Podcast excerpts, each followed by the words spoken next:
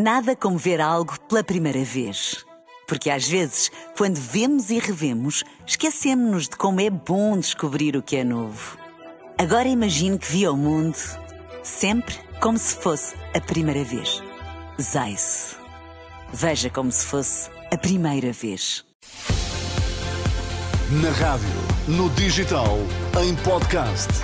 Música para sentir, informação para decidir.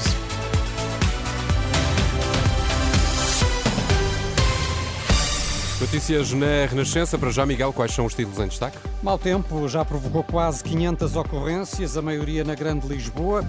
Crise política nos Açores, partidos pedem eleições antecipadas.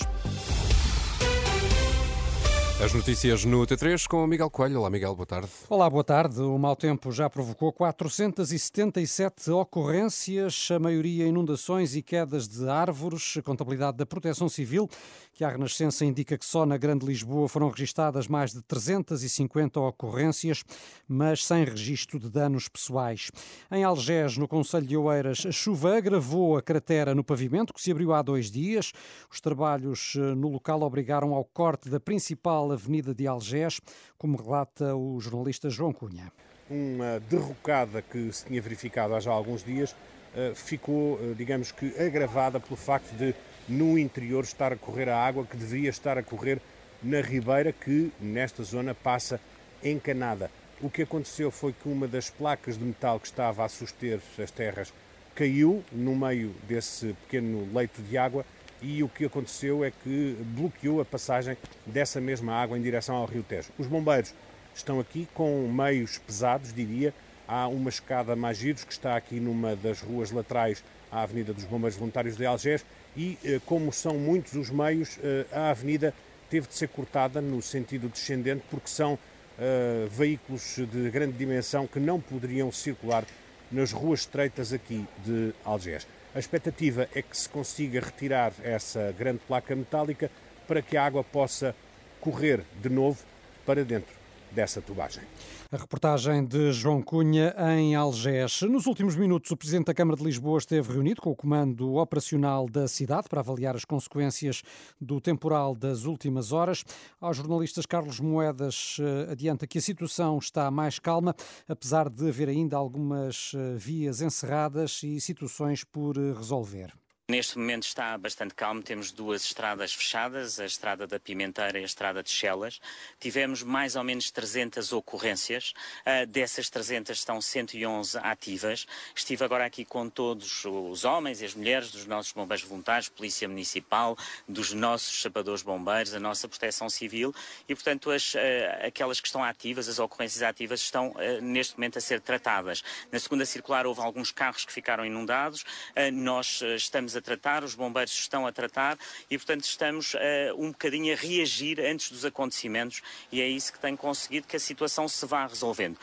Presidente da Câmara de Lisboa, a autarquia adiou, entretanto, para amanhã a inauguração das luzes de Natal, que estava prevista para esta tarde.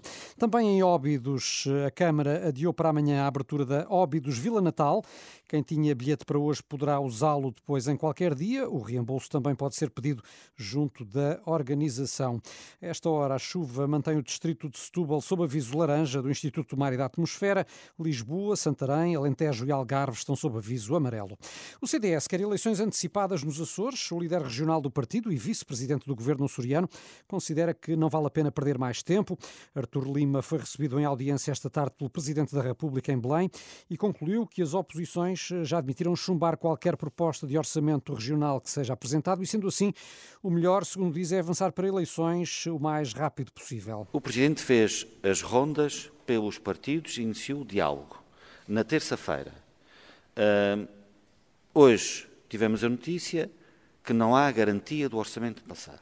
Não havendo garantia do orçamento passar, não vamos estar uh, a atrasar os Açores. Não pode ser. E, portanto, o nosso princípio é da estabilidade, da estabilidade orçamental, da estabilidade social e, por isso, precisamos de um orçamento o mais rápido possível. E, por isso, só há uma hipótese: eleições antecipadas e o mais rápido possível. Uma posição que já terá sido concertada com o líder do PSD dos Açores e presidente do Governo Regional, José Manuel Bolieiro, que está, nesta altura, a ser recebido por Marcelo Rebelo de Souza.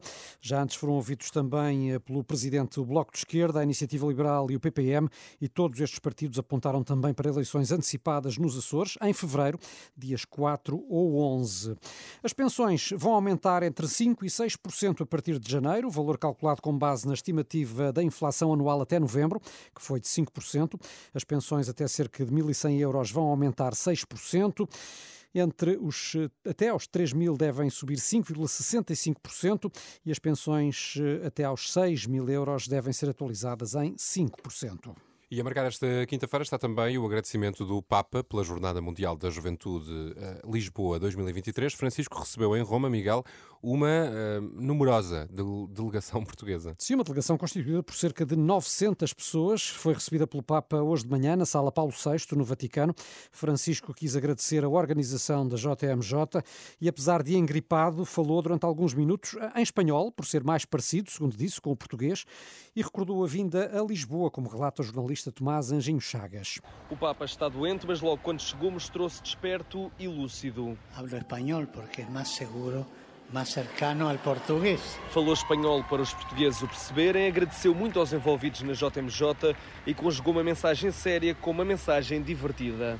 Recuerdo os filhos Recordo os filhos dessa voluntária da JMJ que morreu durante o trabalho. Eles que conviveram com a alegria e sentiram a tristeza de perder a sua mãe. Recordo-me de tantas pessoas simples, tantas. E também me recordo dos pastéis, que são muito bons. São muito bons.